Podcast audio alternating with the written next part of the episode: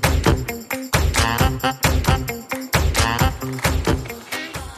Hallo und herzlich willkommen zu einer neuen Folge des Podcasts Schwungmasse der Finanzheldinnen. Mein Name ist Katrin und heute geht es um ein wirklich sehr wichtiges Thema und zwar unsere eigene Rente. Dazu spreche ich mit Annette Weiß. Annette ist Honorarberaterin, Geldlehrerin und hat gerade auch ein Buch über die Berechnung der eigenen Rente geschrieben. Warum sie das getan hat und was denn der Sinn dahinter ist, wird sie uns jetzt gleich erzählen. Damit wünsche ich dir ganz viel Spaß beim Zuhören und hallo Annette. Hallo Katrin, guten Morgen. Ja, toll, dass es geklappt hat. Ähm, ich bin wirklich sehr, sehr, sehr gespannt. Vor allem, weil wir nicht nur so allgemein über Rente sprechen werden, sondern auch zumindest so grob meine eigene Rente und auch meine persönliche Rentenlücke ausrechnen werden. Da bin ich wirklich sehr gespannt. Da wollen wir noch mal ganz anfangen damit, dass du dich noch mal kurz vorstellst. Ja, gut. Also, ich bin Annette Weiß und ich arbeite seit 2010 in der Finanzbildungsbranche. Vorher war ich Bankerin und ähm, ja, habe mir halt diese Finanzbildung ganz, ganz, ganz groß auf die Fahnen geschrieben, ähm, weil ich, als ich aus der Bank rausgegangen bin und Honorarberaterin wurde, festgestellt hatte, okay, die beste Honorarberatung oder die beste Beratung an sich nutzt nichts, wenn das Gegenüber nicht auf einem Level ist, dass es das auch alles gut verstehen kann. Und das wurde dann mein neuer Ansatzpunkt. Und seitdem bin ich dann mit dem Thema Finanzbildung unterwegs. So, zu mir privat. Ich bin jetzt, oh, ich werde dieses Jahr 50, ähm, verheiratet, zwei große Kinder, wie gesagt, von Beruf, irgendwann mal Banker gewesen ähm, und wohne im Saarland. Das ist, gehört tatsächlich noch zu Deutschland, ich weiß. ähm, direkt an der französischen Grenze. Das ist doch gut. Du hast gerade gesagt, äh, Honorarberatung war für dich irgendwie wichtiger, deswegen bist du aus der Bank rausgegangen, hast gesagt, nee, du machst dich jetzt selbstständig damit und so die, die Finanzbildung so als Basis. Also das sehen wir ja mhm. auch selber irgendwie, dass ohne das Wissen, was man einfach braucht, so dieses Grundlagenwissen, man ja auch eigentlich gar keine Entscheidung treffen kann, weil man ja überhaupt gar nicht weiß, was man so macht.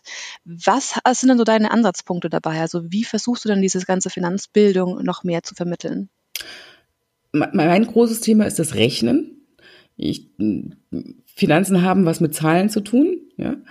Ähm, und nur über das Rechnen wird das Ganze auch greifbar für jeden Einzelnen. Und damit mit dem Rechnen meine ich halt eben nicht, ähm, ich jaggere irgendwas in ein Computertool ein und das spuckt mir dann aus, oh, du hast eine Rentenlücke von 500.000 Euro und oh, du musst jetzt 720 Euro im Monat bezahlen, damit das irgendwie besser wird. Am besten noch in die und die Versicherung. Ähm, äh, das, das, das konnte für mich nur falsch sein, weil das zu abstrakt ist. Und mein Ansatz ist derjenige, dass die Menschen bitte selber rechnen, dass das mit ihren eigenen Zahlen rechnen. Am besten noch mit Stiftpapier und Taschenrechner, hm? damit alle, alle Sinne gleich an, mit, mit reingefügt werden, mit, mit angesprochen werden, weil nur dann wird es tatsächlich greifbar und wird es tatsächlich persönlich. Und wenn ich selber ausgerechnet habe, dass ich jetzt 450 Euro im Monat für meine Altersvorsorge vielleicht besser zurücklegen würde, dann kann ich keinem anderen außer mir selber sagen, oh, das da ist immer ein Ding. Wenn mir das ein Berater sagt, kann ich den, kann ich den Berater groß angucken, kann sagen, äh, nee, wie kommen Sie darauf und warum? Und das hat mit, das, das kann nicht sein und das will ich auch nicht und das kann ich auch nicht. Es wird also nicht persönlich. Hm? Wenn ich es aber selber gerechnet habe, ist es persönlich. Und sich selber zu bescheißen, naja, das, das muss man dann auch bewusst wollen. Ne? Kann man natürlich machen. Aber wie ist es dann? Ich meine, also viele haben ja sowieso schon irgendwie so ein bisschen, ja, Vorbehalte, das ganze Thema, ja, Rente ist so weit weg und da muss ich auch noch irgendwas mit Mathe machen. Das ist ja ganz fürchterlich. Also das ist ja schon eine Hürde, das irgendwie zu machen. Wie motivierst du denn die Leute und sagst ihnen wirklich, hey, das macht doch einfach eigentlich auch Spaß, das ist auch gar nicht so kompliziert? Das geht tatsächlich auch über das Rechnen, indem man halt eben nicht mit Formeln rechnet, ja, sondern ich habe dann einen kleinen finanzmathematischen Taschenrechner, mit dem ich dann mit meinen Leuten hier in der Finanzbildung rechne.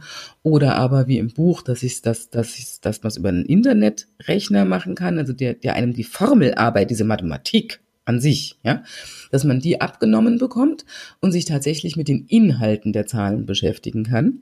Und dann ist es das eigene Leben. Und wenn ich mir ausrechne, okay, meine Rente soll aussehen. Ich habe mir das so vorgestellt, dass ich morgens um zehn aufstehe, dann in einem Lieblingscafé frühstücken gehe und dann mache ich in der Rente andere Dinge, die mir halt wirklich Freude bereiten, ähm, dann, dann arbeite ich ja auf ein Hinzu. Ja? Mhm. Ich arbeite also dann nicht mit, ach Gott, das ist alles ganz furchtbar und wie soll das denn alles gehen und ich werde unter der Brücke schlafen und nur noch Kartoffeln und Quark essen, sondern ich arbeite auf ein, ein, ein, ein positives Ziel hin. Und auf positive Ziele hinzuarbeiten macht eigentlich immer Spaß. Das heißt, du arbeitest wirklich so mit den, mit den Bedürfnissen, mit den Wünschen ähm, von allen Menschen, irgendwie sozusagen sich ein, ein gutes Alter zu machen, das irgendwie ein bisschen zu konkretisieren. Genau. Ganz wichtig ist, es gibt für, es, es gibt keine unlösbaren Probleme sozusagen. Hm? Ähm, auch das ist immer, wir stehen ja oft wie, wie das Kaninchen vor der Schlange, ähm, stehen wir dann vor dieser Problematik und ach Gott, das kann alles gar nicht gehen und das krieg ich ja gar nicht hin. Ja? Ähm, nein, es gibt immer irgendeine Lösung. Wenn das mal wirklich drin sitzt, im Kopf drin sitzt, dann geht diese Angst auch weg. Und diese Angst verwandelt sich dann eher in eine Herausforderung oder in ein, ein, ein, ein Wettrennen mit mir selber oder wie, wie auch immer du persönlich gestrickt bist, wie du mit sowas umgehst. Ja? Ähm, aber du wirst angstfrei. Und ohne Angst kann man sich natürlich ganz anders mit der Thematik beschäftigen. Ja, das ist vollkommen richtig. Also da wird man ja überhaupt nicht blockiert, sondern wird sich auch eher lustig damit zu beschäftigen. Man kann sich mit den Lösungen beschäftigen, statt irgendwie mit den ja, Ängsten, die man vielleicht vor irgendeinem Thema hat. Das ist ja, glaube ich, bei jedem Thema so ein bisschen der Fall. Ähm, jetzt hast du schon gesagt, irgendwie, wir wissen ja eigentlich alle, man liest es in jedem Medium, Rente wird nicht reichen. Mhm. Wie kann das denn sein? Ich meine, das System hat doch mal so gut funktioniert, dass es jetzt einfach nicht mehr so ist. Eigentlich hat es nie gut funktioniert. Es ist uns nur nicht aufgefallen. Ähm, das war einfach aus den Wirtschaftswunderzeiten heraus. Ähm, hat es mal gut funktioniert. Also die, die, die, die Renten unserer Großeltern und je nachdem, wie alt du bist, deiner Eltern, ähm, sind durchaus noch ansehnlich. Hm? Ähm, das ist in unserer Generation in weite Ferne gerückt. Das ganze System ist nämlich ursprünglich schon falsch aufgesetzt worden, beziehungsweise, naja, falsch ist das falsche Wort, aber nicht so aufgesetzt worden, wie die Wirtschaftsökonomen sich das eigentlich ausgedacht hatten. Ähm, ursprünglich war die gesetzliche Rente ja nicht konzipiert, dass die Selbstständigen und die Beamten da vollkommen außen vor bleiben. Ja, sondern es war eigentlich ursprünglich mal gedacht, dass das so eine Art Entgeltprinzip ist. Jeder, der irgendwas verdient, gibt irgendwas ab. Und aus dem, was sie irgendwas abgegeben haben, aus dem zahlen wir die gesetzlichen Renten. Mhm. Und dann hat damals, das war Ludwig Erhard, ähm, der hat aber gesagt, na ja, nee, also wir sind ja jetzt gerade hier am Aufbau und ach nee, das können wir den Unternehmern nicht antun. Das, also nee, das können wir wirklich nicht machen. Ähm, und die Beamten, ja nee, also die Beamten, das sind ja, die sind ja dem, dem, dem, die haben ja Dienstherren, die sind ja wirklich verpflichtet dem Staat. Also die müssen wir auch, die müssen wir auch anders stellen. Das können wir so auch nicht machen. Und dann hat Erhard tatsächlich die Beamten und die Selbstständigen aus der Idee der gesetzlichen Rente komplett rausgenommen. Und damit, es wurde ihm damals auch schon gleich gesagt, hör zu, dass da wird ein Problem werden, das wird sich nicht finanzieren lassen auf Dauer. Ähm, aber gut, das wollte er nicht hören. Und ähm, von daher ist das schon im Grundsatz falsch angelegt worden und dann durch die jahrelange Flickschusterei, die wir uns dann seit 70 Jahren fast ähm, da abhalten, wurde es natürlich nicht besser. Mhm.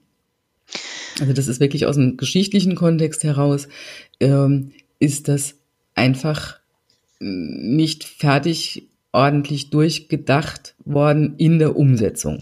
Dann. Okay. Und dann war es logisch, dass es so kommt, wie es kommt. Ja, also das heißt, äh, man kann natürlich super viel irgendwie über das System schimpfen und was der Staat jetzt mhm. nicht alles irgendwie anders machen müsste und so weiter mhm. und so mhm. fort. Ähm, darüber würde ich mich also gar nicht aufhalten wollen, weil im Prinzip geht es ja darum zu sagen, okay, hey, wir wissen, es wird nicht reichen.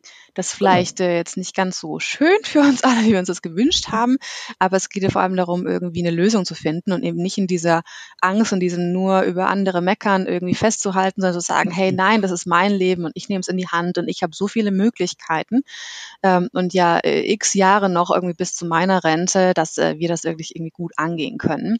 Mhm. Und äh, dadurch habe ich auch noch mal irgendwie so im Vorhinein noch mal geguckt, irgendwie, also wir haben ja trotzdem diese ganzen Rentenbescheide, die wir bekommen. Es gibt ja diesen ominösen Eckrentner, der diese Standardrente bekommt, auf der sich ja irgendwie alles bezieht. Und ich habe das eben nochmal ja. nachgeguckt. Wer ist denn überhaupt ein Eckrentner? Ich finde diesen Begriff auch schon etwas seltsam. Das ist auf mhm. jeden Fall die Person, die 45 Jahre Beiträge in die Rentenversicherung einzahlt, der jedes Jahr das Durchschnittsgehalt aller Versicherten in Deutschland bekommt, was aktuell bei 37.000 mhm. Euro brutto liegt, äh, und eben keinerlei ähm, Abschläge hat, weil er früher in Rente geht und so weiter und so fort. Und diese Rente liegt aktuell bei ungefähr 1200 Euro brutto im Monat. So. Ist das richtig? Habe ich das richtig rausgesucht? Jein. Also, ich, ich vergleiche den Eckrentner immer mit einem guten deutschen Gartenzwerg. Mhm. Hm. Weil er ist so der Inbegriff der Statistik des Durchschnittsdeutschen. Ja? Ähm, und ja, also dieser Eckrentner, der äh, arbeitet 45 Jahre in seinem Leben, immer verdient immer das Gleiche, das, wie gesagt, wie du schon sagtest, die, die, das Durchschnittsgehalt aller deutschen Versicherten. Und hier haben wir nämlich wieder den Punkt, hier sind die Beamten und die, und die, die Selbstständigen außen vor. Ne?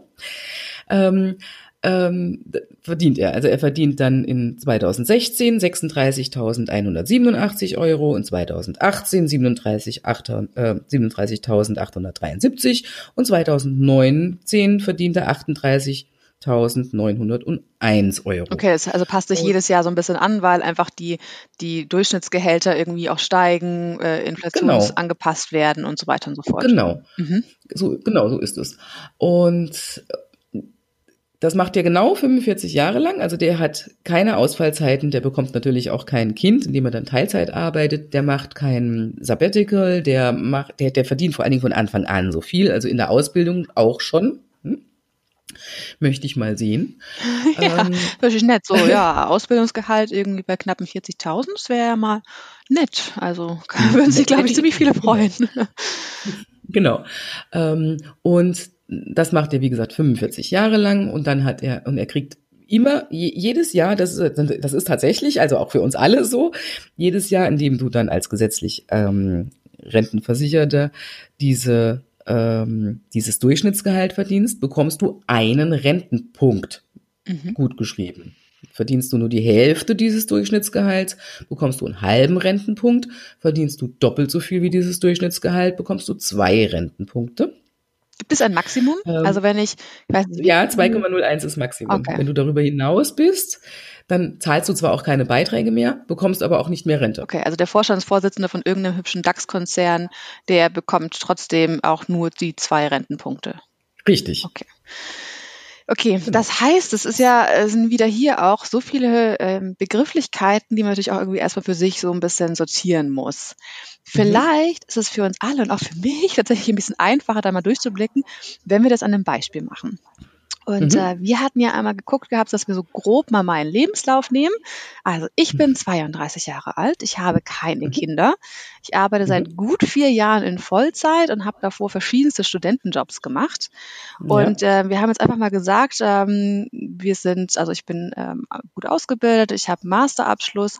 Einfach mal als, als Durchschnitt ist es nicht mein persönliches Gehalt, einfach mal 50.000 Euro brutto im Jahr. Das ist ein sehr, sehr gutes Gehalt und man kann einfach eine runde Zahl viel besser rechnen.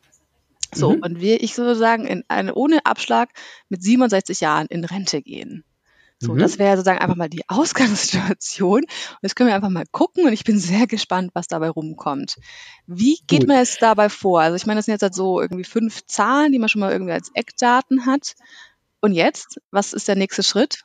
So, jetzt ist erstmal, guckst du jetzt erstmal, wie viele Rentenpunkte kriegst du denn jetzt überhaupt, wie du jetzt gerade so jetzt da stehst, ja? Mhm. Also, das ist ein ganz simpler Dreisatz, ja? Für 37.873 Euro gibt es einen Rentenpunkt. Ja. Und für 50.000 Euro wollen wir jetzt wissen, wie viele Rentenpunkte es gibt. Also 50.000 mal 1 durch 37.873 und da kommt raus 1,32 Rentenpunkte. Das heißt, es gibt wirklich bei Rentenpunkten nicht nur irgendwie 1, 1,5 und 2, sondern es gibt wirklich alles dazwischen. Bis vier Stellen hinterm Komma. Oh, okay. Das heißt. Rechnen. Also das ist auch richtig, dass sie das tun. Ähm, das, ja, weil da es sind ja, das, das, das summiert sich ja, weil das ja auf, auf, auf, auf die ganze Rentenzeit jeweils dann, auch wenn es nur 10 Cent in, in, in der ersten, im ersten Schritt sind, auf die ganze Rentenzeit sind es dann doch 5, 6, 7, 8, 900 Euro. Mhm. mhm. Von deinen rechnen die ja schon sehr, sehr ordentlich. Mhm. Also, du bekommst also im Moment 1,32 Rentenpunkte. Mhm. mhm. Und du hast nochmal ganz von vorne, wann hast du angefangen zu arbeiten nochmal? Vor vier Jahren. Und dieses Teilzeit? Also mit, äh, du meinst meine Studentenjobs. Mhm. Also von jetzt, das ist acht Jahre, zehn Jahre her, zehn Jahre, glaube ich. Ich habe natürlich also verschiedene Studentenjobs gehabt. Ich hatte mal einen Werkstudentenjob, ich hatte mal ein Praktikum. Ähm, ich war auch im Ausland, deswegen da war ich ja auch sozusagen dann im Ausland und habe nicht gearbeitet. Deswegen mhm. ist es natürlich da irgendwie schwierig jetzt zu sagen, wie viel habe ich da genau gearbeitet. Ich habe immer unterschiedliche mhm. Zeiten gearbeitet, ich habe immer unterschiedlich viel verdient. Na gut, die Studentenjobs waren jetzt alle nicht, wo ich sage, da habe ich jetzt ein Vermögen verdient. Ähm, aber natürlich ist es so, dass es meistens so um und bei irgendwas zwischen 300 und 400 Euro damals waren weil damals gab es den Mindestlohn noch nicht. Uiuiui. Und das war auch, das war aber rentenversicherungspflichtig oder nicht? Ein Teil davon. Hm. Wir können einfach mal also, nehmen, zwei genau. Jahre sozusagen als Studentenjob, was man mit 450 Euro gerechnet hat oder bekommen hat und die waren rentenversicherungspflichtig. Wie schaut es denn dann okay. aus? Genau. Ähm, weil das kannst du jetzt natürlich ganz genau ausrechnen, indem du dir alle Zeiten raussuchst und das alles wirklich rechnest, ja. Ähm, aber wir können hier ja ruhig einen Schnitt nehmen. Hm? Wenn wir jetzt sagen, 5000, rund 5400 Euro äh, äh, im Jahr rentenversicherungspflichtig von mir aus gearbeitet, ja. Mhm. Ähm, und das ist jetzt auch nicht ganz sauber, weil es die alte, die, die Zahl von 2018 ist. Hm? Also wir runden dann nachher ab, ja, ähm, dann sind das 5.400 Euro äh, durch 37.873 Euro. Das heißt, du hast stolze 0,142, also 0,14 Rentenpunkte im Jahr von den Teilzeitarbeiten.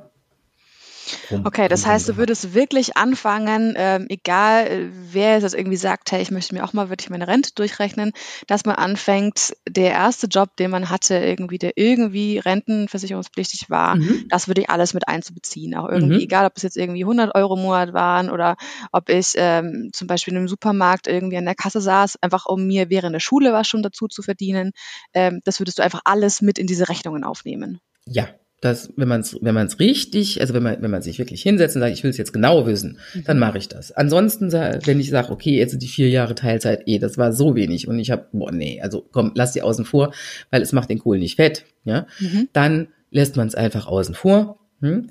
Und dann fängst du an mit deiner normalen Vollzeitbeschäftigung, mhm. das zu rechnen. Ja? Okay. Das heißt, ich würde einfach bei mir auch mal sagen, dadurch, dass es ja wirklich so unterschiedlich war, ähm, wenn wir jetzt einfach sagen, wir wollen einfach mit diesen Punkten weiterrechnen, wir fangen auch einfach bei Vollzeit an, ähm, ist ja ich dann diese 1,3. gnädigerweise so 0,5 Rentenpunkte für die Teilzeitarbeiten auf die ganzen Jahre gerechnet. Ja, wunderbar. Dann machen wir das so. Das heißt, ich habe mit 0,5 angefangen und dann sagen wir im Vollzeitjob. Genau. Und dann fängst du mit deinem Vollzeitjob an mhm. und dann verdienst du ja 50.000 Euro. Ne? Genau. Und das einfach mal durchgehen, bis ich 67 bin. das, okay, ist in Ordnung. Das ist ja dann einfach, ja. Dann wärst du gewesen ähm, dann 28? Genau. 28 bis 67 sind wie viele Jahre? 39. 39. Kopfrechnen ist Mal 1,32 Rentenpunkte wären 51,48 Rentenpunkte. Das ist natürlich jetzt halt eine sehr vereinfachte Rechnung, weil das äh, die Wahrscheinlichkeit, dass ich natürlich jetzt durchgehe 50.000 Euro wäre total schön. Also, aber das ist sozusagen die, die, die, die Basisrechnung. Das heißt, ich rechne sozusagen, egal wie alt ich bin, alles, was zurückliegend ist, das kann ich ja auch irgendwie viel einfacher berechnen, weil da habe ich ja, weiß ich ja, was ich verdient habe. Mhm. Und in die Zukunft prognostiziere ich das dann, weil ich kann natürlich auch genau. irgendwie sagen, ich, ähm, keine Ahnung, ich mache total die Gehaltssprünge irgendwie und ich werde irgendwie jedes Jahr drei Prozent mehr verdienen oder wie auch immer. Das heißt, es müsste man dann nochmal, ja, da wird es aber irgendwann, irgendwann kompliziert, oder nicht? Boah, das ist, nee, eigentlich nicht. Ähm, weil das ist ja, das ist ja wirklich eine, eine, eine relativ einfache Dreisatzrechnung, ja. Und du kannst es ja Schnitt rechnen. Du wirst ja sowieso keine Punktlandung machen. Hm? Das ist richtig. Ähm, und wenn du dann sagst, okay, wir haben ja hier schon eine Gehaltssteigerung letztendlich mit drin, wenn wir sagen, du kriegst 1,32 Rentenpunkte, ja? Mhm. Weil, wie, wie vorhin schon, wir, wie ich vorhin schon kurz gesagt habe, wir haben ja auch die Steigerung des gesetzlichen, der, der, der, der Quatsch, der Durchschnitts, des Durchschnittseinkommens. Mhm. Ja. Und wenn du sagst, ich krieg immer 1,32 Rentenpunkte, gehst du automatisch, behauptest du dann, okay, ich krieg auch immer eine Gehaltssteigerung. Dass ich sozusagen immer in dem gleichen Abstand zu dem Durchschnittsgehalt in Deutschland ist. Sozusagen, mhm. genau. Okay. Das wird natürlich nicht genau aufgehen. Aber gut, für eine Beispielrechnung ist es ja schon mal super. Genau. Und, und was für ganz Junge dann auch wichtig ist, wenn du dann, in, in, in, dann einen Job dir überlegst, lernen zu wollen ähm, und du weißt von vornherein, okay, ich kann in dem Job überhaupt, pf, wenn ich jetzt anfange, kriege ich jedes Jahr 0,5 Rentenpunkte, ja, dann überlegst du vielleicht auch nochmal, ob der Job so das Ende der Fahnenstange sein sollte. Hm? Mhm. Ähm, oder ob man dann doch noch einen Meister drauf macht oder noch studieren geht oder sich selbstständig macht oder was auch immer. Ne? Mhm. Es geht nur einfach darum, dass man mal ein Gefühl dafür kriegt, was, welches, welches Gehalt ergibt ungefähr welche Renten. Und jetzt in deinem Fall wäre es jetzt mit 51,48 ähm, Rentenpunkten, ja, mhm. ähm, und einem Rentenwert. Du musst es, wenn wir das jetzt auch den Rentenwert von, von äh, 2018 nehmen, ja, die gehen also immer hin, die rechnen dir diese Rentenpunkte aus. Und an deinem 67. Geburtstag, wenn du dann in Rente gehst, gehst dann wird die erst bewertet mit dem dann gültigen Preis. Hm? Was für ein Preis ist das dann? Also was der, dann ein Punkt wert ist? Genau, das ist genau. Okay. Und der ist zum Beispiel 2018 war dieser eine Rentenpunkt 31,03 Euro wert. Okay, also 31 2000, Euro pro Punkt in 2018. Punkt, genau. Mhm. 2019 aber schon 32,03. Das heißt, der wird auch immer jährlich angepasst, hoffentlich. Genau, weil wir hätten ja sonst ein Problem. Sonst würden ja unsere ganzen Rentner, hm, die würden ja mit irgendeinem, mit, mit, mit, mit, mit einer Rente von vor, die jetzt schon 15 Jahre in Rente sind, ja, die hätten ja tatsächlich immer nur noch nur die Rente, die sie damals bekommen hätten. Denen hätte ja die Inflation zwischenzeitlich die komplette Rente weggefressen. Mhm. Hm? Das geht also nicht. Von daher guckt, guckt die, die Rentenversicherung jedes Jahr aufs Neue. Okay, wie war die Entwicklung? Wie ist die Inflation? Ähm, und dann bewerten sie diesen Rentenpunkt neu. Hier kann man auch gut davon ausgehen, mit einer Prozent, mit einem Prozent Steigerung auf die lange Zeit kann, kann man guten Gewissens rechnen. Zwei Prozent Steigerung, ja, also sehr optimistisch in die Zukunft geschaut. Hm? Was allerdings noch nie passiert ist, ist, dass der Wert abgesenkt wurde. Es kann durchaus mal sein, dass es eine Nullrunde gibt. Es kann aber nicht sein, also das gibt, da gibt's, gäbe es einfach viel zu viel Ärger. Es kann nicht sein, dass der Wert des Rentenpunkts gesenkt wird. Mhm. Ja. Okay. Das heißt aber, ähm, wenn ich ja jetzt sage, irgendwie das steigt jedes Jahr, also wenn wir jetzt sagen 2018 31 Euro, 2019 waren 32 Euro pro Punkt ist wert. Mhm. Ich habe es eben mal überschlagen, also wenn ich jetzt für 2019 einfach mal mit den 51,48 Rentenpunkte, die du sozusagen für dieses Durchschnittsgehalt bei 50.000 ausgerechnet hast, ähm, einfach meinen Taschenrechner gebe, dann sind wir bei ungefähr 1650 Euro brutto im Monat, was hier einfach mal rauskommen würde. Genau, also du hast jetzt die 51,46 mal, mal die 32,03, das ist der, der dann Wert, genau. Das wären 1648 Euro. Genau. Das ist ja aber auch irgendwie sozusagen jetzt der Produktstand. Das heißt, wenn sich das aber immer noch mal hochsummiert, brauche ich ja irgendeine andere Formel und kann das ja nicht einfach so rechnen. Genau. Und das machen wir jetzt auch. Ja? Ähm, du, du zinst das jetzt sozusagen auf das würde man machen wollen, wenn man keinen finanzmathematischen Taschenrechner hat, würde man das mit www-Zinsen berechnen, zum Beispiel rechnen wollen.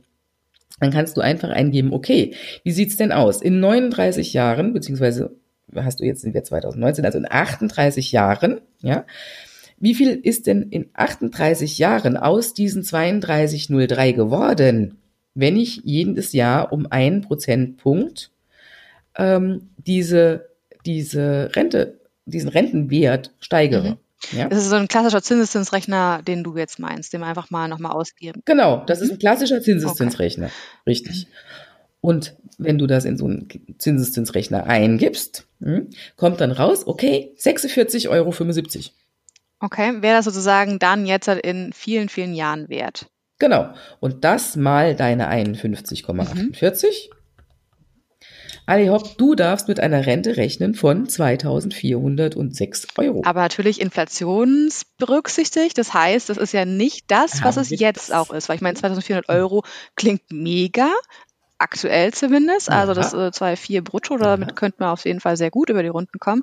Aber ich weiß ja nicht, ob das in 30 plus Jahren der Fall so ist. Das wird es mit Sicherheit nicht sein. Wahrscheinlich. Und da kommen wir zu einem das ist tatsächlich in der Finanzrechnerei immer der größte ähm, Wehmutstropfen. ähm, das ist die Inflation. Und in unserem Fall, weil wir rechnen für unser Leben und nicht fürs Leben der statistischen Deutschen und auch nicht für den Eckner, hm? sondern für uns. Ähm, von daher kann uns die statistische Inflation nicht wirklich weiterhelfen. Wir brauchen unsere persönliche Inflation. Okay, das heißt, diese zwei Prozent, die ja immer so angestrebt werden, wo immer ja sagt, ja, so oben und bei zwei Prozent soll sich auch die Inflation pro Jahr bewegen, mhm. ist überhaupt eigentlich irrelevant für uns, sondern wir brauchen nochmal eine eigene. Genau. Und wie schaut die aus? Ja, das ist, das, das hängt sehr von deinem Lebensalter, von deiner Einstellung, von deinem, von deiner geplanten Zukunft, von, von, von deinem persönlichen Leben ab, ja. Und der ideale Weg ist es natürlich, eine persönliche Inflation zu rechnen. Wie macht man sowas? Entweder geht man hin und führt schon seit man 18 ist ein Haushaltsbuch. Hm. Durchgängig. Also ich bin großer Fan von Haushaltsbuch, aber durchgängig, seitdem ich 18 bin, führe ich das nicht. Selbstverständlich durchgängig, weil du brauchst ja alle Zahlen. Ja, okay, nee, mhm. das ist natürlich irgendwie äh, unrealistisch. Wie kann man das anderen berechnen? Genau. Anders berechnen tut man es, indem man sich annähert. Also mein Tipp, den ich auch im Buch, das äh, im Buch dann sehr ausführlich beschreibe, mein Tipp ist es, hol dir 20 oder 30 Dinge, die in deinem Leben wichtig sind und von denen du der Meinung bist, die werden auch zukünftig wichtig sein. Sprich, wenn du immer schon gerne Pizza Salami gegessen hast, hm? Ähm, dann kannst du auch guten Gewissens davon ausgehen, dass du auch zukünftig Pizza Salami essen möchtest. Und 20 oder 30 von diesen Dingen und dann schreibst du dir auf, okay, der, der, der weitest zurückliegende Preis, an, die ich, an den ich mich erinnern kann, war, keine Ahnung, vor 14 Jahren die Pizza Salami, oh, jetzt muss ich selber überlegen, 14 Jahre, ähm, war, das waren schon Euro, waren 8 Euro. Hm? Mhm. Heute kostet meine Pizza Salami bei meinem mittlerweile Lieblingsitaliener, weil damals der Lieblingsitaliener ist nicht zwangsläufig auch der von heute. Ähm, heute kostet diese Pizza Salami aber 12 Euro. Mhm, das heißt 4 Euro Aufschlag auf 14 Jahre. Genau. Und das musst du dann auch wieder mit einem Zinseszinsrechner rechnen. Ja. Ähm, weil du hast ja, du hast das ja innerhalb 14 Jahre ist es ja passiert. Das ist ja nicht innerhalb jetzt äh, ähm, dieser eine, ein, kein Aufschlag von ähm, 30 Prozent, ja, sondern du musst es auf, ausrechnen auf die 14 Jahre. Hm? Mhm. Dann hast du die gleiche Rechnung wie vorhin mit der, mit der, mit der Zins, Verzinsung sozusagen von den Rentenwerten. Du hast ganz am Anfang, du hast 14 Jahre, du hast die 8 Euro, die die Pizza früher wert war, ja, oder die du früher bezahlt hast. Du hast die 12 Euro, die, die, die du heute bezahlst. Ähm, und dann rechnet man aus, okay, das ist eine, meine persönliche Pizza-Inflation liegt bei 2,939 Prozent. Okay, das heißt sozusagen, das ist jetzt die, die Vergangenheit und ich nehme das einfach an, dass es auch so in Zukunft sich weiterentwickeln wird. Weil ich meine, natürlich ist es jetzt für mich, ich bin wie gesagt 32, ich weiß noch nicht, was ich mit 67 irgendwie machen will. Und ich habe zwar vielleicht so ein paar grobe Ideen, was ich gerne hätte, aber ich weiß auch noch nicht mal irgendwie, was in zehn Jahren so wirklich ansteht. Und ich weiß natürlich auch vor allem nicht, was ich mit 80 machen möchte und wie es mir dann auch da gesundheitlich irgendwie geht. Das heißt, im Prinzip sind es immer Näherungswerte, die ich irgendwie aus meiner aktuellen Vergangenheit nehme, wo ich dann natürlich auch mal berücksichtigen muss, bin ich zum Beispiel vom Land in eine große Stadt gezogen, mhm. wo auch nochmal Preisunterschiede sind. Ähm, keine Ahnung, bin ich total der Kinofreak und gehe jedes äh, Monat einmal mindestens ins Kino, muss ich jetzt auch hochrechnen etc., dass ich sozusagen möglichst unterschiedliche Werte habe, um eben einmal meine persönliche Inflation auszurechnen. Genau. Und dann, dann machst du dir diese Liste und diese Liste hängst du dir dann, wenn du die jetzt dann einmal rückwirkend gemacht hast und ausgerechnet hast, okay, ähm, ich habe hier Inflationen draufstehen von 2,9 Prozent für die Pizza bis zu ähm, keine Ahnung, ähm, vier äh, Prozent beim Kino. Hm? Mhm. Und dann wirst du auch Ausreißer dazwischen haben, in, in, nach oben und nach unten. Ja. Aber dann kannst du hingehen und kannst sagen, okay, also wenn ich mir das jetzt hier mal so angucke, mit der statistischen Inflation von zwei Prozent, da wird es nämlich nie mehr rauskommen, hat das hier alles nichts zu tun. Hm? Und dann rechnest du dir entweder den Durchschnittswert aus oder aber du sortierst dich ein hm? Dass du sagst, okay, ich werde jetzt mal die nächsten, die, die, mein, meine Finanzplanung rechnen, meine Ideen rechnen, werde ich jetzt mal mit einer, ich bin noch jung, ich werde äh, nicht auf dem Level stehen bleiben wollen, auf dem ich jetzt gerade bin. Ähm, aber ich bin sehr, sehr, sehr nachhaltig orientiert. Ich passe sehr auf. Dann wird deine Inflation, persönliche Inflation niedriger sein, als wenn du ein Konsumjunkie bist. Das ist, das ist so. Ne? Mhm. Aber das ähm. heißt, also es klingt für mich ja wirklich alles ziemlich kompliziert. Also wir haben ja schon irgendwie angefangen, du musst deine Rente erstmal, oder deine Rentenpunkte musst du schätzen, dann musst du die hochrechnen, dann musst du natürlich immer die Inflation, Zinseszins machen, musst du deine persönliche Inflation rechnen. Gibt es da irgendwie so Durchschnittswerte, wo du sagst, das ist auch irgendwie deine Erfahrung, wo es so um und bei rumkommt? Ja. Also kann man irgendwie ja. sagen, ich weiß nicht, drei Prozent ist meine persönliche Inflation oder gibt es da andere? Drei Prozent wäre für dich mit 32 zu wenig. Eher vier, vier, viereinhalb, fünf. Oh wow, okay. Das ist ja ordentlich. Ja. Du willst ja auch noch irgendwo hin im Leben. Ja, äh, natürlich, auf jeden Fall. Ich habe mhm. noch viele Pläne. Siehst du? Ähm, und deswegen rechnet man auch mit einer Lebensinflation, also in, in der mit Erwerbstätigkeit, und du rechnest dann später im Alter zum Beispiel mit einer niedrigeren Inflation, weil da geht man dann geht man normalerweise davon aus, okay, ich bin 67, ich habe alles, was ich will, ja, ich bin auf einem Level, äh, ich muss jetzt nicht weiter mit 5% Inflation rechnen, weil da komme ich bei goldenen Wasserhähnen raus, wenn ich 90 bin. Hm? Will ich gar nicht, brauche ich gar nicht. Hm? Mhm. Ähm, das, das passt man dann schon an. Deswegen diese Liste, ja, die, die ich ganz wichtig finde, weil die hängt man sich dann nämlich an den Kühlschrank und macht einmal im Jahr die neuen Preise drauf. Und dann kannst du so im Laufe der nächsten, diese Finanzplanung ist ja ein Prozess, so im Laufe der nächsten Jahre kannst du dich dann tatsächlich, du hast ja dann zuerst mal den angenommenen Wert genommen und dann kannst du dich tatsächlich mal dran nähern, wie ist es denn wirklich in meinem Leben. Hm? Okay, das heißt, ähm, das ist für dich schon so, wo du sagst, man sollte sich einmal wirklich ähm, das schon richtig durchrechnen, mal wirklich überlegen, was ist einem aktuell irgendwie im Leben wichtig, was war einem vielleicht auch schon immer wichtig, worauf legt man einfach Wert, wofür gibt man vielleicht auch gerne Geld aus und das wirklich mal äh, einfach machen. Und zwar, genau, weil das sozusagen die Grundlage für das gesamte Rechnung im gesamten restlichen Leben der Fall ist. Genau, weil du wirst ja, deine Finanzplanung ändert sich ja im Laufe des Lebens. Du weißt mhm. doch heute nicht, wo du mit 42 bist. Nee, absolut nicht. ähm, so, also wirst du diese Rechnung, wirst du die eigentlich öfter machen. Wie viel Zeit braucht man so dabei? Also ich meine, du bist natürlich jetzt super routiniert darin, weißt ja genau, was sind die nächsten Schritte irgendwie dabei. Aber wenn ich mir jetzt denke, irgendwie, also ich habe meine, wie gesagt, Rente ja noch nie selber ausgerechnet. Und äh, nur wenn wir jetzt so reden, irgendwie denke ich mir, puh, das ist echt viel Arbeit. Wie, wie kann man denn sich da immer weiter trotzdem motivieren, dran zu bleiben? Also ich kann ja total nachvollziehen, irgendwie dieses, ich möchte mir in meiner Rente wirklich äh, tolle Dinge leisten wollen auch. Ich möchte vielleicht mit weiß ich nicht, Enkeln, Freunden, Familie irgendwie ganz tolle Ausflüge machen. Ich möchte am Gesellschaftsleben teilnehmen, etc. Ich glaube, das möchte eigentlich ja jeder. Also jeder hat ja mhm. irgendwie so seine, seine schönen Ziele im Kopf.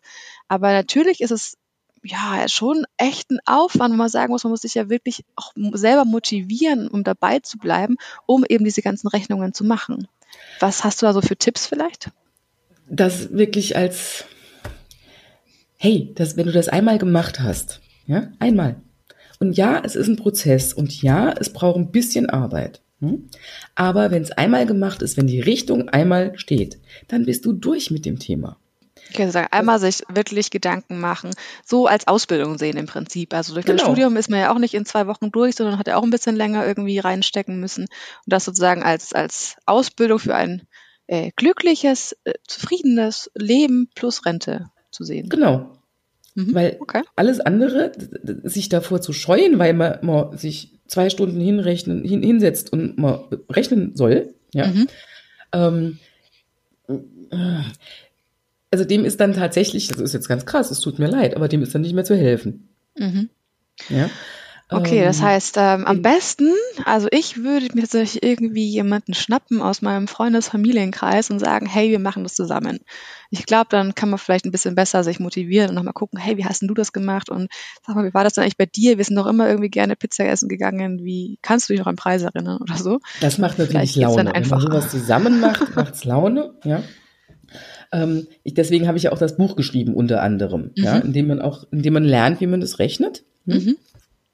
Ähm, man, man, man kann das auf zwei Arten machen. Man muss es ja auch nicht sofort machen. Man kann ja auch erstmal hingehen und sagen, okay, ich, über, ich, ich, ich, ich, ich lese das oder ich beschäftige mich mal erstmal kopfmäßig damit, bevor ich Stift und Rechner in die Hand nehme und lass das, lass diesen Prozess mal, ich muss ihn nur anschubsen. Hm? Mhm. Äh, lass den Prozess mal beginnen, ja. Und das Rechnen muss man auch nicht in einem Stück machen. Das kann man, kann man durchaus ähm, über drei, vier Wochen mit mit einem mit einem Freund und bei einem Glas Wein. Hm? Umso besser, ja. Also schöne ähm, Atmosphäre schaffen, dann macht es vielleicht ein bisschen mehr natürlich, Spaß. Natürlich, natürlich. Ähm, und es macht ja auch Freude, mal zu träumen. Wie, wie, wie, wie, wie stelle ich mir das denn vor im Alter? Ja. Mann, ja.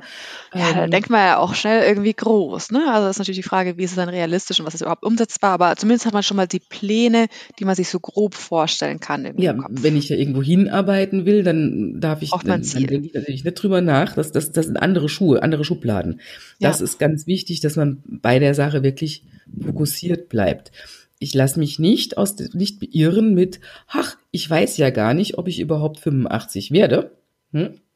Sondern ich arbeite darauf hin, dass ich 85, 90 oder wie auch immer ich mir das ausgesucht habe, werde. Ja? Mhm. Ähm, und über die Thematik, was passiert, wenn, mache ich mir in einem ganz anderen Schritt Gedanken.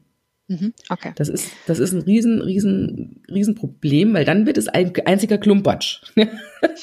ähm, wenn ich, wenn ich, wenn ich die, diese verschiedenen Aspekte, also Risikovorsorge und eine Pflegevorsorge und das alles, wenn ich die alle mit in die Altersvorsorge packe und die Wahrscheinlichkeit, dass ich normal alt werde, ist weitaus höher, als dass ich früh krank werde oder früh sterbe.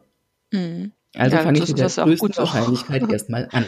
Okay, das heißt, ich habe aktuell also meine Rentenpunkte erstmal auch vielleicht grob überschlagen irgendwie, ich kann das hochrechnen, ich weiß dann so ungefähr mit äh, den Zinsenzins und mit dem, was aktuell der Punkt wert ist, was meine prognostizierte Rente ist. Ich habe dann meine persönliche Inflation ausgerechnet, zurückgerichtet, was hat sich denn so in meinem Leben getan mit 20, 30 äh, mhm. wichtigen Dingen für mich und was mache ich dann? Dann, dann sagst du mir erstmal, was du für dich beschlossen hast, was deine persönliche Inflation ist. Wir machen jetzt immer mal 4 Prozent. Gut, okay, alle. Dann haben wir 4 Prozent. Das heißt, es hat so zwei, zwei Ansätze. Mhm. Jetzt kannst du den, die große Schleife gehen. Wie gesagt, dafür bietet es sich an, das Buch zu lesen, ja. Oder du gehst die kleine Schleife. Die kleine Schleife wäre, machen wir jetzt halt mal hier, weil es ist ein Podcast. Hm, ähm, und wir haben ja nicht so viel Zeit, ähm, dann hast du deine 2406 Euro.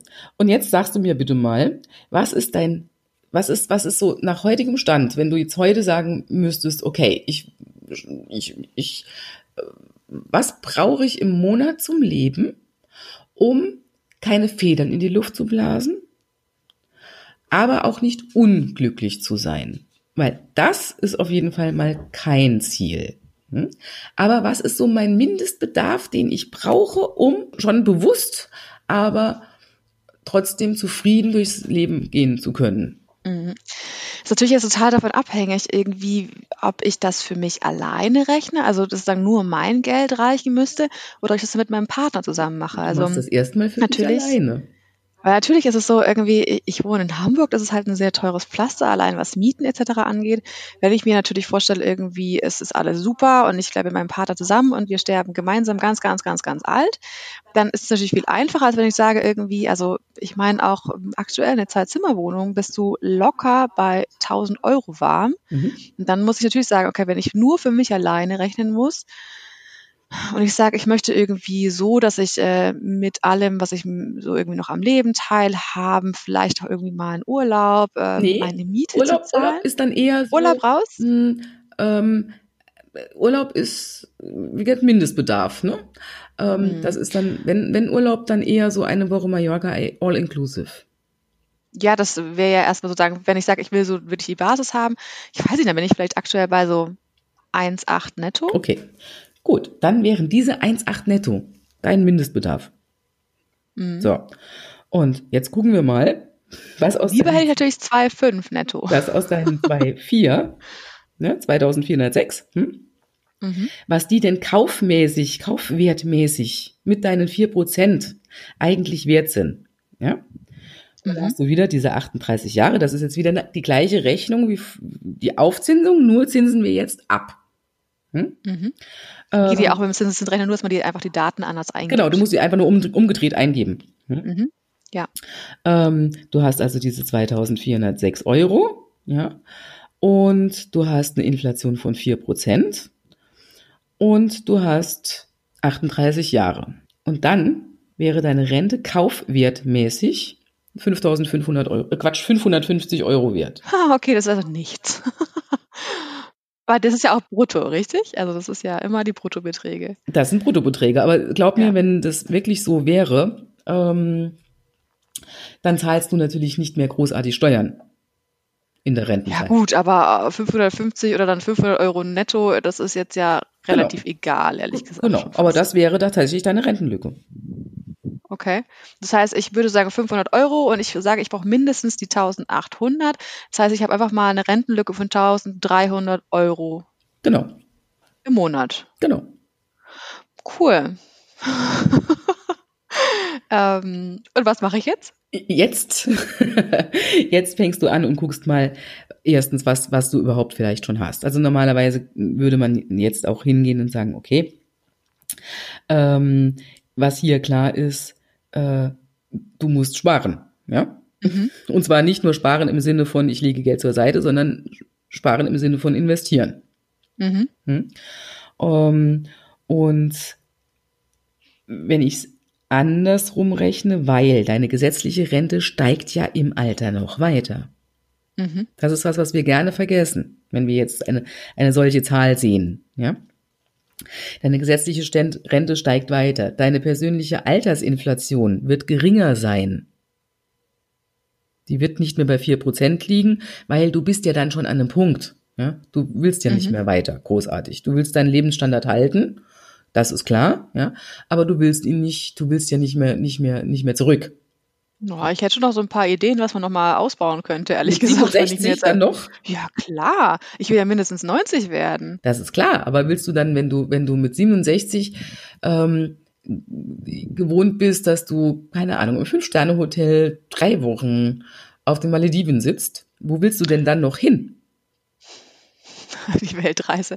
Nein, okay. Wenn du natürlich sagst, bis dahin ist sozusagen dieser Leben, also ich meine, im Fünf-Sterne-Hotel, drei Wochen Malediven ist auch gerade überhaupt gar nicht das, was ich mir vorstelle. Aber natürlich ist das, ähm, wenn ich bis dahin sozusagen auf so einem hohen Niveau natürlich wäre, dann geht es natürlich darum, das zu halten, auf jeden Fall. Genau. Und dann setzt du die, diese Altersinflation auch runter. Ja, dann arbeitest mhm. du nicht mehr mit vier Prozent. Aber gut, ich meine trotzdem, also auch wenn wir jetzt sagen, es wären sozusagen 800 Euro, was dann meine Rente irgendwie äh, wert wäre, also an, an Kaufkraft irgendwie in, in einigen Jahren, dann habe ich ja trotzdem immer noch eine riesige Lücke von mindestens 1000 Euro. Richtig. Wenn ich ja sage, das ist so meine, meine Basissache. Wenn ich sage, ich habe ja irgendwie, ich weiß nicht, ich möchte gerne lieber 2500 irgendwie zur Verfügung haben, um irgendwie halt, je nachdem, wie noch irgendwie Immobilienpreise in Hamburg explodieren, halt überhaupt eine Wohnung, ja, mir mieten zu können, mir leisten zu können, dann bin ich ja da auch wieder irgendwie bei mindestens 1500 Euro, was mir irgendwie als Rentenlücke bleibt. Das heißt, ich muss ja jetzt irgendwie gucken, diese Rentenlücke, wie kann ich die schließen? Und ich habe ja zum Glück noch ne, bis 67 jetzt auf irgendwie noch 35 Jahre Zeit. Genau, du hast, du hast, genau, du hast fünf, nee, mindestens. Ähm, nee, nee, Quatsch, nicht mindestens, sondern ja, du hast 35 Jahre Zeit. Und 35 Jahre Zeit, um eine 1000 Euro monatliche Rente zu erarbeiten. Hm? Es hört sich furchtbar an, aber es ist gar nicht. Das hört sich sehr furchtbar an. Also wenn ich mir sage, irgendwie, vor allem, also dann möchte ich lieber auf Nummer sicher gehen und sagen, hey, nee, die 1000 Euro ist es mir viel zu wenig irgendwie. Ich möchte ja auf Nummer sicher gehen irgendwie und rechne einfach mal damit, vielleicht, dass ich, ja, wenn ich wirklich diese 500 Euro an Kaufkraft dann nur hätte in der Rente, dann müsste ich, also wer, würde ich mit mindestens 1500 Euro jetzt halt kalkulieren wollen, dass ich noch zusätzlich irgendwie habe. Moment. Ja, ähm, Du machst, du machst zwei Schritte. Das eine ist Vermögensaufbau. Da ist alles über, überhalb des Mindestbedarfs drin. Hm? Beim, bei, also dann geht's dann über diese Geschichte, ähm, äh, ich möchte gern vielleicht ein Haus kaufen oder ich möchte, äh, das, das, das läuft alles über Vermögensaufbau. Du kannst aber diesen Mindestbehalt, das ist ja das, was lebenslang, egal was in deinem Leben noch passiert, und wenn du 120 werden willst, ja, was lebenslang da sein muss. Mhm. So. Und das ist was, was du dann auch relativ sicher abdecken musst. Mhm, aber es wären ja im Prinzip jetzt auf jeden Fall diese 1300 Euro trotzdem, wenn wir sagen von 500 bis die 1800 Euro. Genau. Und da guckt man jetzt erstmal, okay, da, die würde ich gerne abdecken über die, äh, zuerst mal, hm? erster Schritt. Mhm. Erstmal gucken über die tatsächlich gesetzlichen und geförderten Lösungen. Ja? Und mhm. die Lösungen, die mir eine lebenslange Rente garantieren. Ich Was bin kein großer Freund von Rentenversicherungen, mhm. ja. Aber das ist der einzige Grund, warum man so etwas machen sollte. Ja, weil eine Rentenversicherung ist niemals eine Geldanlage, sondern sie ist eine Absicherung dessen, dass ich älter werde, als mein Geld reicht. Mhm. Ja, eine Versicherung so. ist ja grundsätzlich keine Geldanlage. Das ist ja genau, schon im Namen. Auch, auch wenn es gern so verkauft wird, nein, ist es nicht. Ja. Ähm, so, und jetzt gucke ich mir an, okay, welche Möglichkeiten gibt es denn, 1000 Euro zu erarbeiten auf eine sichere Art und Weise. Also sicher meine ich jetzt erstmal über die staatlichen und geförderten Möglichkeiten, sprich Riester, wenn es sein muss, Rürup, ähm, Rentenversicherungen. Ja? Mhm. Also Riester für alle, die normal angestellt sind, Rürup für mhm. alle Selbstständigen und eine Rentenversicherung, wenn es irgendwie sinnvoll ist, für im Prinzip alle Arbeitnehmer. Genau. Mhm. Das ist so der, der, das, das, der, der Grund, einfach unten drunter der Grundbehalt. Mhm. Ja. Ähm, so, und dann, und dann will ich dahin kommen, dass mir diese, diese Möglichkeiten, diese 1000 Euro Defizit, die ich habe, abdecken. Mhm. Ja. Und alles, was darüber hinausgeht, und deswegen, ich mache dann auch keinen Cent mehr. Weil alles, was darüber hinausgeht, mache ich dann tatsächlich über die Vermögensanlage, über die Geldanlage. Hier will ich dann auch Gewinne generieren. Hier will ich dann auch meinen Luxus später finanzieren können und, und, und. Hm? Das heißt, du würdest wirklich sagen, also ähm, ich bin ja Arbeitnehmer, ganz normal, mhm. ähm, dass du jetzt sagen würdest, diese 1000, 1300 Euro, wie viel auch immer sozusagen ich wirklich als fixe Rentenlücke aktuell errechnet habe, sollte ich über äh, Riester und oder eine Rentenversicherung abschließen. Und betriebliche Altersvorsorge natürlich. Mhm. Ja? Okay, aber das sind natürlich aber, jetzt Sachen, die auch sehr stark in der Kritik stehen. Also Riester-Verträge stehen ja auch sehr stark in der Kritik. Man muss natürlich immer sehr gucken, was genau für ein Vertrag macht auch Sinn und macht das für mich irgendwie als äh, in meinem Lebensumstand irgendwie Sinn. Richtig. Das ist aber auch die nächste Tüte. Mhm. Ja, weil das macht es, wie gesagt, so kompliziert. Wenn ich mich jetzt schon anfange, darüber nachzudenken, oh mein Gott, ja, Riester ist ja eigentlich, das steht so in der Kritik oder BAV, da sind sie sich auch nicht sicher und, boah, und wo zahle ich denn jetzt wann, wie, Steuern und hin und her, hm? mache ich mich durch, durcheinander. Wenn ich mich durcheinander mache, kriege ich Angst. Wenn ich Angst habe, höre ich auf, weiterzudenken. Ja, das ist richtig. so, also mache ich nicht. Was ich jetzt, was ich jetzt will, ja, ähm, ich rechne es also gehe erstmal erstmal noch mal in mich. Sind es wirklich 1800 Euro, die ich brauche? In Hamburg auf jeden Fall. Willst du denn in Hamburg bleiben? Besteht auch die Möglichkeit, wir reden von Mindestbedarf, besteht auch die Möglichkeit, dass du in Vorort ziehst und dort zufrieden, ohne Federn in die Luft blasen, zu weniger Geld eventuell ein Leben führen könntest, das dich nicht unglücklich macht. Ich rede ja nicht davon, dass ich irgendwie äh, in einer Villa an der Alster wohne, sondern ähm, mhm. ja auch irgendwo um und bei Hamburg.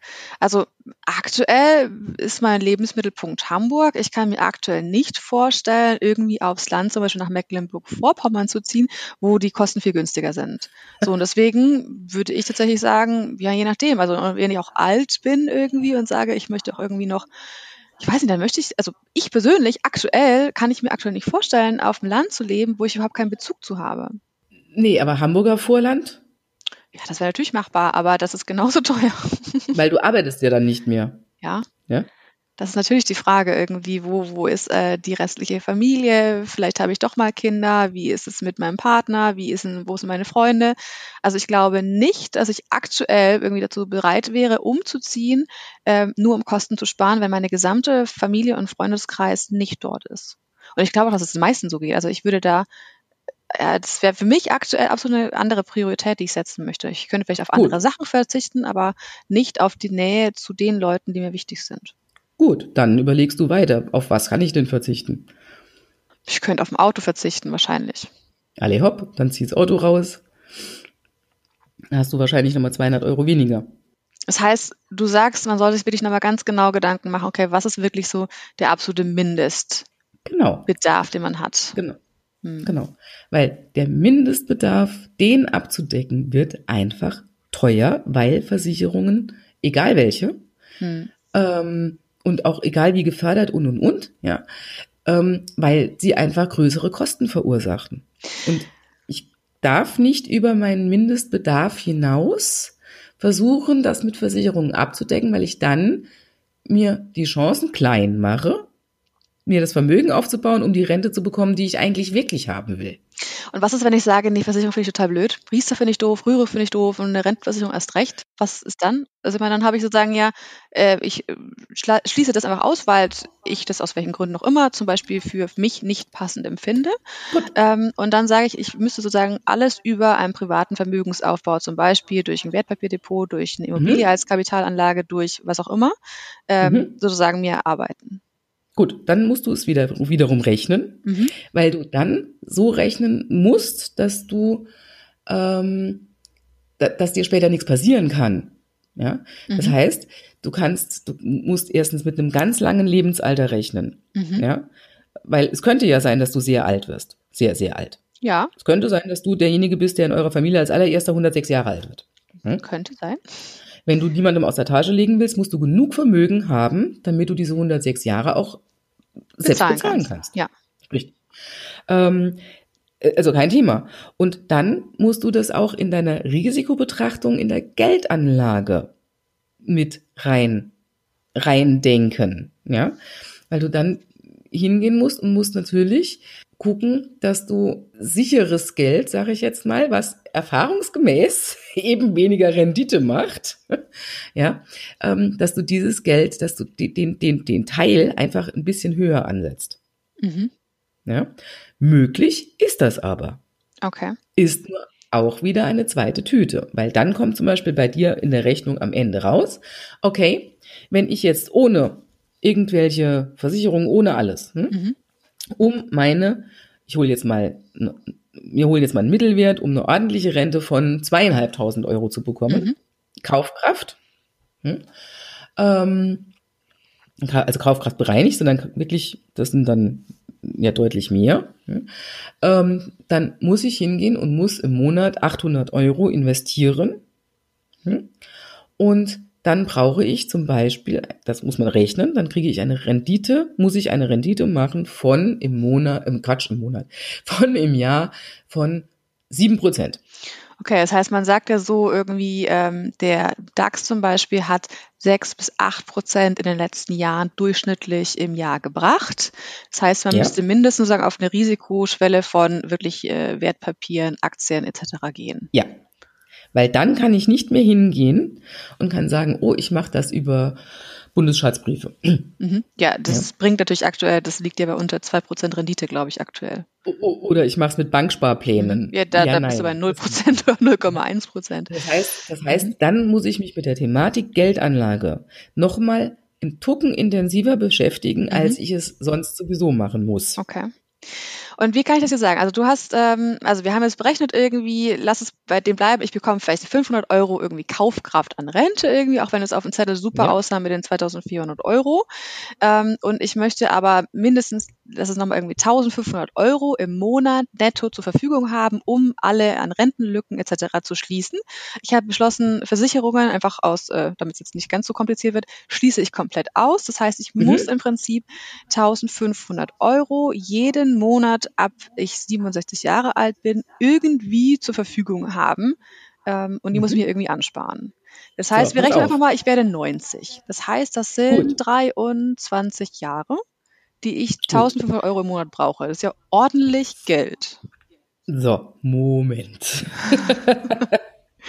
Das ist natürlich immer so eine, eine Sache irgendwie, jetzt also die ganzen Zahlen irgendwie, wie man sich so alle merken kann. Und ich glaube, es hilft wirklich, sich das einmal aufzuschreiben und ähm, auch vielleicht irgendwie so jetzt nur in Gedanken so die, die, die groben ersten Punkte vielleicht mal zu machen, bevor man es konkret rechnet. Aber ja. das wäre auf jeden Fall schon mal was, was vielleicht ansatzweise realistisch sein könnte. Okay, also, dann lass uns doch rechnen. Mhm. Du brauchst also 18.000 Euro im Jahr. Mhm. Hm.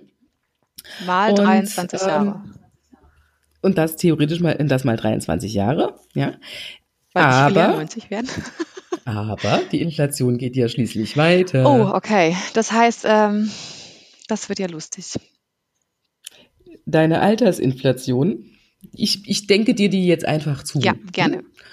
Ähm, deine Altersinflation liegt dann noch bei 2,8 Prozent. Mhm. Ja? So, gut.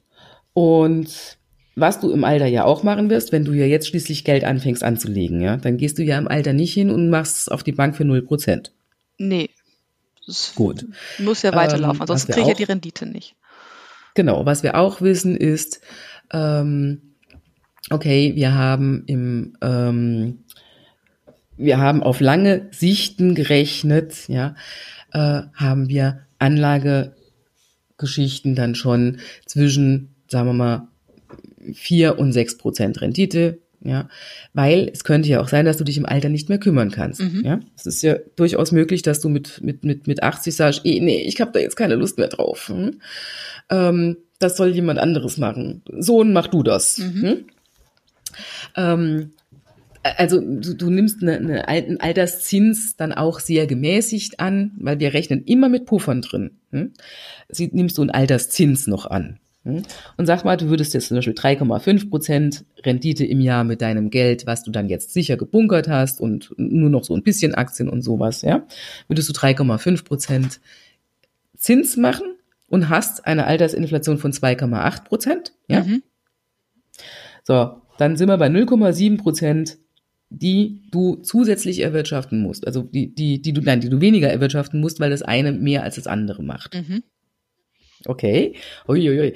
Ich hoffe, die Leute schreiben mit, weil das. ja, also so langsam, ähm, ja, wird's kompliziert. Das ist richtig. Ja, pass auf, pass auf, pass auf, pass auf. ähm, so, also wir brauchen, wir brauchen, wir brauchen eine Rate. Was hast du gesagt? Rate 1500 Euro, ja. ne? Haben wir gesagt. Okay. So, wir haben 0,7 Prozent Zins. Wir haben 23 Jahre, die du das Geld gerne monatlich hättest. Ja. Mhm. Ähm, am Ende soll nichts übrig bleiben, mhm. sage ich jetzt mal. Das stelle, lege ich jetzt einfach mal fest. Ja, ist gut. Ja? Dein Sohn darf sich zwar um deine Anlagen kümmern, aber erben tut er nichts. Oder meine Tochter. So. Ähm, das heißt, du bräuchtest zum Zeitpunkt deines Renteneintritts bräuchtest du 382.000 Euro Cash also mögliche Mittel, ja, die du über diese 23 Jahre abschmelzen kannst. Mhm. So. 382.000 Euro anzusparen in 35 Jahren hm, mhm. Ist jetzt, so, lass uns mal gucken, 35 Jahre, ja, ähm, du fängst mit nichts an, du hast noch kein Depot, das biete ich dir jetzt, liege, liege ich dir jetzt Ja, ja, genau. Ich will einfach jetzt äh, sagen, ich äh, habe mich das erste mit damit beschäftigt und sage, okay, gut, 328.000 Euro. Genau. Ähm, und was stellst du dir denn vor? Was würdest du denn gern, was, was, was, was, so, ohne dass es dir, dass du jetzt es gerechnet hast, was würdest du denn gern so für deine Altersvorsorge zurücklegen? Für dein äh, ganz ehrlich, das kommt ganz drauf an, wie viel ich jetzt da muss. Also ähm, ist natürlich auch. Wir nähern uns an. Weiß nicht, lass uns einfach mal, mal sagen, 328.000 Euro, das klingt äh, ziemlich viel. Ähm, ich weiß nicht, mindestens, ich weiß nicht, 500 Euro im Monat, was man vielleicht zurücklegen müsste. Kannst, okay, machen wir mal 500 Euro, gucken wir mal. Na, ich verdiene ja auch aktuell 50.000 Euro laut meiner Rechnung. Richtig. Da ist es vielleicht drin, dass ich äh, diese 500 Euro irgendeinen Monat einfach mal ähm, zur Seite legen kann. Genau. Äh, dann wäre es ja easy going, ja. Dann müsstest du 3,2 Prozent Zins machen, Rendite. Und das würde ausreichen für 1500 Euro im Monat? Über 23 mhm. Jahre? Mhm. Okay, das ist ja dann wieder was, wo ich sage, das klingt ja fast schon dann äh, übersch was heißt überschaubar, ist immer noch sehr, sehr viel Geld, aber ja irgendwie machbar, dass man dann wirklich auch diese riesige äh, Lücke, die man ja am Anfang gesehen hat, die mich etwas erschrocken hat, ähm, ja tatsächlich wirklich tilgen kann. Ja, das ist ja das, was ich meine. Zahlen müssen schmelzen wie Butter in der Sonne. Mhm. Ja. Das wird, das, das, das bauscht sich erstmal furchtbar auf, ja. Aber umso mehr Zeit du hast, umso weniger schlimm wird das Ergebnis am Ende des Tages sein. Mhm. Das heißt, Weil wenn du jetzt sogar hingehst und sagst, oh nee, also 3,2 Prozent, das, also ich kümmere mich ja um meine Geldanlage und ich habe da sowieso, pff, ja, nein, ne? ich mache 4 Prozent oder ich mache 6 Prozent im Jahr. Mhm. Hm? Mache ich sowieso. Hm? Dann wäre es noch eine Rate von 280 Euro. Okay. Das heißt, ähm, im Prinzip, obwohl das jetzt alles ja etwas kompliziert war und echt viele Schritte so dazwischen lagen und ja, ich weiß, das ist jetzt nur die Kurzrechnung, ist es ja am Ende im Prinzip so, dass man sagen kann, hey, das ist ja tatsächlich machbar. Ja. Das ist ja schon mal schön. Umso jünger du bist, umso machbarer. Okay, das heißt, je früher, desto besser. Jetzt genau. haben wir genau. natürlich gerechnet, dass das ganze Thema ist, ich bekomme 50.000 Euro brutto im Jahr und zwar äh, die nächsten Jahre auch noch. Ähm, mhm. Wir haben nicht eingerechnet, dass ich Kinder bekomme und eventuell in Teilzeit gehe, in Elternzeit gehe, etc. Wie ändert sich das genau. dann, dann für mich? Weil wir sagen ja auch immer irgendwie, ja, Frauen haben genau aus diesen Gründen eben, weil sie viel mehr in Teilzeit sind, weil sie eben viel mehr noch die Care-Arbeit übernehmen, ähm, einfach noch schwierigere Rentenvoraussetzungen. Weil ich meine, ist ja, liegt ja auf der Hand irgendwie, je weniger man einzahlt, je weniger man auch verdient natürlich, desto weniger kann man zurücklegen und desto weniger Rente bekommt man ja auch noch von der gesetzlichen. Genau. Also was wir, was wir ja zum Glück mittlerweile haben, sind die Nachbesserungen, dass du pro Kind kriegst du drei, drei Rentenpunkte. Egal wie lange ich in Elternzeit bin oder wie lange ich Teilzeit arbeite oder wie ist das? Genau. Und genau. Und dann gibt es noch sowas wie Kinderberücksichtigungszeiten. Mhm. ja, ähm, da kannst du noch mal zusätzlich ähm, äh, ähm, bis zu insgesamt zwei Rentenpunkten bekommen. Das ist dann für die Zeit, wo du, wo du Teilzeit arbeitest, von, von, von dem Kindesalter drei bis zehn Jahre. Ähm, und wenn du da nicht in Hochverdienerjobs, sondern in, in, in, wenn du jetzt zum Beispiel hingehen würdest, würde es bei dir dann mit 25.000 Euro im Jahr laufen, ja, würde man dir nochmal die Hälfte der Rentenpunkte zusätzlich ansetzen, dass es eventuell nochmal insgesamt zwei Rentenpunkte wäre, sodass du pro Kind insgesamt fünf Rentenpunkte bekommen könntest. Okay. Mhm. Natürlich fehlt dir dann trotzdem noch das Gap, ja, dass du karrieremäßig nicht so schnell aufgestiegen bist, weil du ja schließlich pausiert hast. Mhm. Ja. Und dass es Teilzeit Karriere zu machen natürlich auch insgesamt überhaupt schwer ist. Nee, und wenn ich natürlich irgendwie sage, ich, äh, ich weiß nicht, ich arbeite jetzt zehn Jahre in Teilzeit, ich weiß nicht, aber die Hälfte, wir nehmen statt den 50.000 die 25.000 Euro, dann bin ich natürlich auch bei ganz anderen Rentenpunkten, dann habe ich ja auch nicht mehr diese 2.400 Euro brutto, was jetzt halt so hochgerechnet ist, ohne Inflation, genau. sondern bin ich ja wahrscheinlich bei 1.000 oder wie auch immer. Das ist ja natürlich nicht gerechnet. Das ist jetzt rein, nee, viel weniger ist. Rein nee, nee, nee, nee ähm, weil du kriegst ja nochmal dann, wie gesagt, nochmal die, die, die, die fünf Rentenpunkte on top. Okay, die Eltern, ja? ähm, bis Kindes, äh, angesetzten Sachen etc. Okay, das heißt im mhm. Prinzip muss ich jetzt also sagen, ähm, ich je nachdem, was man selber, in welcher Situation man ist, ob man schon Kinder hat, ob man Kinder plant, äh, muss man sozusagen das nochmal neu rechnen und dann auch nochmal hier wirklich ganz genau darauf eingehen, irgendwie, wie viel Zeit man in Teilzeit verbringt, etc. Genau. Okay. Genau. Deswegen empfiehlt es sich ja eben, dass man es selber rechnen kann. Mhm. Ja.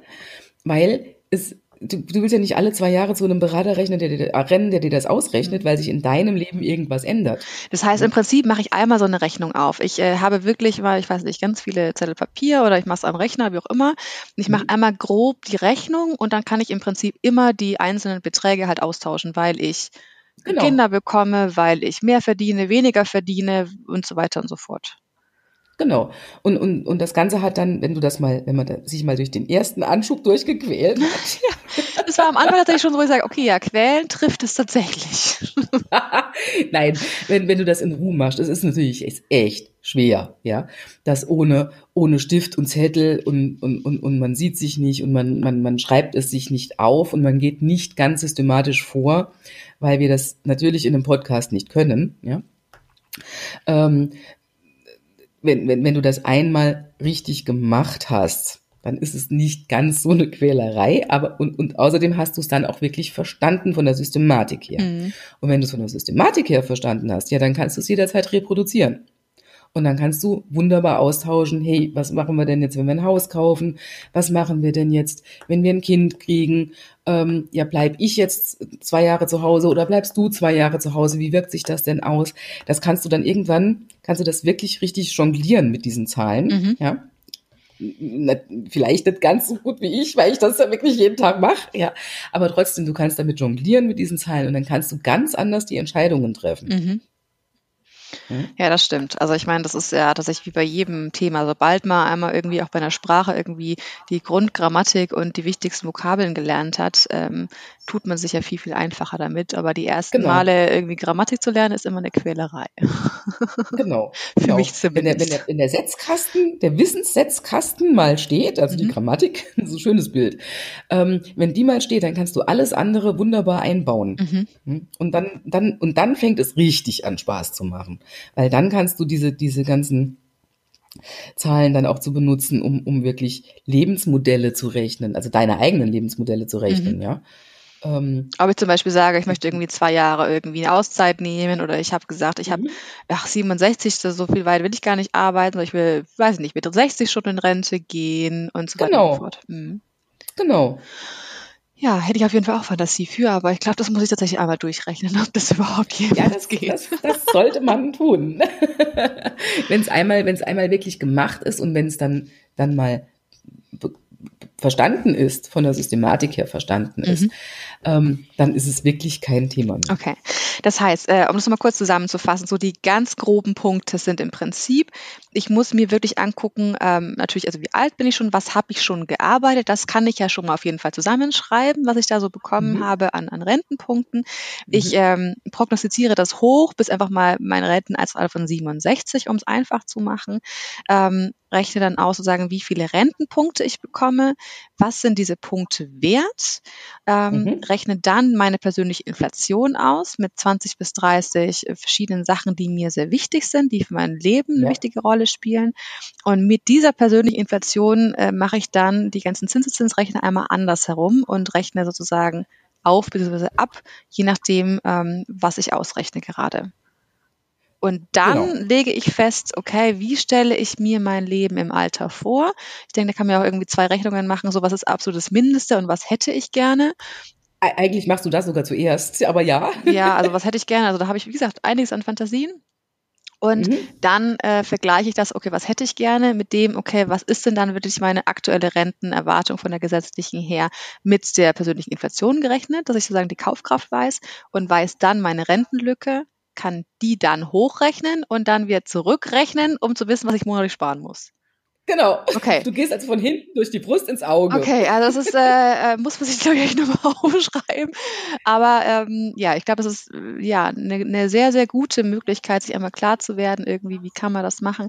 Und also ich bin ja persönlich ein riesengroßer Fan von Zinseszinsrechner. Ich liebe die, ich nutze die oft, ich finde die wirklich großartig, mhm. weil die eben einem viel Arbeit ersparen.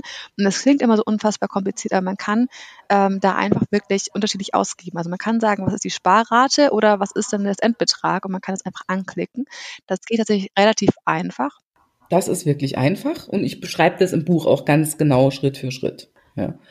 Okay, also ich verlinke dein Buch. Äh, ansonsten schreibe ich mir das nochmal auf und ähm, das Wochenende ist ja äh, da. Dann gucke ich mal, inwieweit ich äh, vielleicht irgendwie meinen Partner oder eine Freundin oder wen auch immer gewinnen kann, dass wir uns mal gemeinsam hinsetzen, weil es ist natürlich ja, super wichtig, weil ich meine, wir reden so oft darüber, irgendwie Altersarmut ist weiblich, wir haben alle Rentenlücken ohne Ende und wir müssen die irgendwie schließen. Und ähm, je früher man darüber natürlich Bescheid weiß, ist es vielleicht am Anfang ein Schock, wo man sagt, huch, wie soll man das jemals schaffen? Aber je früher man weiß, kann man auch ja, umso früher dagegen arbeiten. Genau, und, und, und umso billiger wird es dagegen zu arbeiten. Ja. Ja. man kennt das ja auch nur irgendwie so, ich hatte nur diese anderen Rechnungen gemacht, weil von wegen, wenn du, ähm, ich glaube, zwischen 20 und 30 Jahren, wenn du alt bist, irgendwie den gleichen Betrag sparst, als wenn du zwischen 30 und 40 Jahren das machst, um sozusagen das für die dann mit 60 zu haben. Das sind ja riesige Unterschiede, weil einfach der Zinseszinseffekt so enorm ist und das ja mit der Inflation genau einfach nur andersrum ist, dass du halt genau. die Inflation abziehen musst, also als negativen Zinseszins machst. Ähm, Im Prinzip wenn man so grob sagen kann. Ähm, und das ist natürlich schon enorm, was dabei rumkommt, was da die Unterschiede sind, wenn man früher anfängt. Genau. Also das ist und, und, und ja, also das macht wirklich unglaublich viel aus. Also ohne jemanden hetzen zu wollen. umso früher du anfängst, umso besser ist es. Ja. Und umso wissend du, du anfängst, umso besser ist es. Weil du natürlich, wenn du weißt, ich brauche 6% Rendite, ein Depot dann später anders aufstellst, als wenn du weißt, ich brauche nur 4%. Oder wenn du weißt, ich brauche 8%. Ja? Mhm. Weil dann musst du dir über Risiken natürlich ganz andere Gedanken machen. Hm? Ja, man beschäftigt sich überhaupt mit dem Thema Wertpapiere vielleicht auch erstmal, wenn man sagt, oh Mann, Wertpapiere ist vielleicht doch noch nicht so ganz genau das oder ich bin gerade genau. am Anfang und ich gucke gerade genau. irgendwie so ein bisschen, dass man sich einfach sagt, hey, das ist auch wirklich ein Thema, womit ich mich mal beschäftige und wo ich mein Wissen vertiefen oder aufbauen möchte. Genau, weil das ist, weil, weil es ist halt einfach ein Prozess, ja. Und ähm, da ist man nicht insgesamt in drei Wochen durch. Hm? Jedenfalls nicht ohne Hilfe. Ja. Ähm, Aber die Rente ist ja auch nicht in drei Wochen durch, deswegen ist es ja eigentlich auch wert für genau. so viele Jahre irgendwie, die man ja noch ohne Sorge leben möchte, da wirklich auch mal Zeit in die Hand zu nehmen. Genau. Sehr das schön. Macht dann auch schon Spaß. Also dieses, die, wenn die, die Angst weicht dann. Hm, auch wenn die Zahlen. Ja, das ist ja immer so. Je, je, mehr Ahnung man von dem Thema hat, desto mehr Spaß macht das ja auch, sich mit genau. dem Thema zu beschäftigen. Genau. Super. Hast du noch einen Tipp für alle, die sagen, okay, hey, ähm, ich will jetzt anfangen? Ja, außer natürlich mein Buch zu lesen, in dem ich die Rechnerei ganz genau beschreibe. jetzt, ähm, das war jetzt nicht, nicht, nicht hauptsächlich als Werbung für das Buch gedacht, sondern wirklich, weil, weil da wirklich genau der Ablaufplan drin steht, auch mit dem, wie man, wie man, wie die Denkschritte sind, ja. Mhm. Ähm, außerdem einfach dieses, dieses, ja, lass dich nicht ins Boxhorn jagen. Hm? Es ist kein Hexenswerk, weder das, weder, weder Geldanlage noch Rentenvorsorge noch Denk, noch, noch diese, diese Altersvorsorge-Thematik an sich, ja, ist kein Hexenwerk, wenn man es auf das Wesentliche runterbricht. Um, ähm, und sich nicht, nicht verzettelt in den verschiedenen ähm, Aspekten, die die, die diese Geldgeschichten halt haben. Also dass ich nicht, nicht den Risikoaspekt zum Beispiel mit dem, mit dem Anlageaspekt vermenge. Hm? Sondern dass ich, dass ich ganz fokussiert ein, ein Ding nach dem anderen abarbeite sozusagen, um am Schluss dazu stehen und sagen, so, ich habe alles in trockenen Tüchern. Hm? Ich brauche mir die nächsten zwei Jahre gar keine Gedanken zu machen. Und ansonsten rechne ich alle alle zwei, drei Jahre rechne ich mal nochmal drüber, ob ich auf Kurs bin. Hm? Aber ich bin dann fertig mit dem Thema. Fertig mit dem Thema klingt großartig. Ich glaube, das ist für viele, die sagen, puh, das war aber ganz schön intensiv jetzt. Viel Rechnerei, viele Zahlen.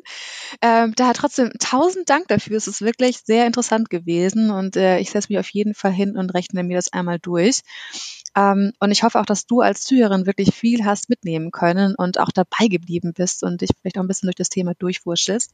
Ähm, ich wünsche dir auf jeden Fall ganz viel Erfolg dabei bei deiner eigenen Rechnung und äh, damit bis zum nächsten Mal und vielen Dank an dich, Annette.